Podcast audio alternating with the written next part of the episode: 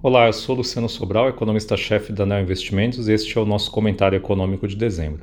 É, eu vou falar primeiro sobre o que está acontecendo fora do Brasil que nos afeta aqui. Acho que teve duas coisas interessantes de se observar nos últimos dias. Primeiro, que o Banco Central dos Estados Unidos passou a ter uma postura um pouco mais agressiva no combate à inflação. A gente tem a impressão de que essa inflação alta é, corrente passou a incomodar mais os diretores do, do Fed, tanto é, os próprios números quanto por pressão política, e eles viram a necessidade de se mexer um pouco mais rápido do que eles iam é, se mexer anteriormente. Então, o mercado agora está é, migrando para uma posição de que o Fed tem que subir os juros ainda no primeiro semestre do ano que vem. Isso tem alguma consequência para emergentes, o dólar é, fica um pouco mais forte e as moedas de outros emergentes se enfraquecem, mas ainda não é um cenário tão é, distante do que a gente estava vendo antes. A gente está falando aqui é, em juros no final do ciclo meio ponto ou um quarto de ponto maior ou menor do que a gente trabalhava antes. A outra mudança, essa talvez positiva para o Brasil, foi na China. Nos últimos é, meses, ou mais precisamente semanas,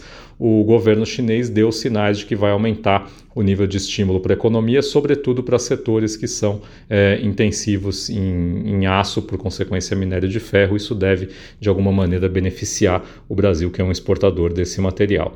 É, aqui no Brasil, a gente teve algumas definições que tiraram bastante volatilidade e prêmio de risco dos mercados. Primeiro, é, que a gente encerrou é, a história do orçamento do ano que vem. O orçamento já está prestes a, a, ser votado e a gente já tem é, uma ideia da conta que vai ser paga ano que vem depois do estouro do teto de gastos. Então o mercado teve aquela reação negativa à mudança no teto e agora parece ter se acomodado, tendo um número em mente para o gasto do ano que vem. Depois todo o resto vai ser discutido junto com as eleições. É, e além disso, parece que o Banco Central chegou é, num nível de juro precificado que é onde ele deve parar no começo do ano que vem, ali ao redor de 12%. Por mais que as notícias notícias de inflação é, não sejam ainda boas, é, a inflação mais recente parou de surpreender para cima e o mercado passou é, a acreditar que essa convergência da inflação dos 10% que vai fechar este ano para 3,5%, que é o centro da meta, vai ser feita ao longo de 2022 e 2023, então não teria como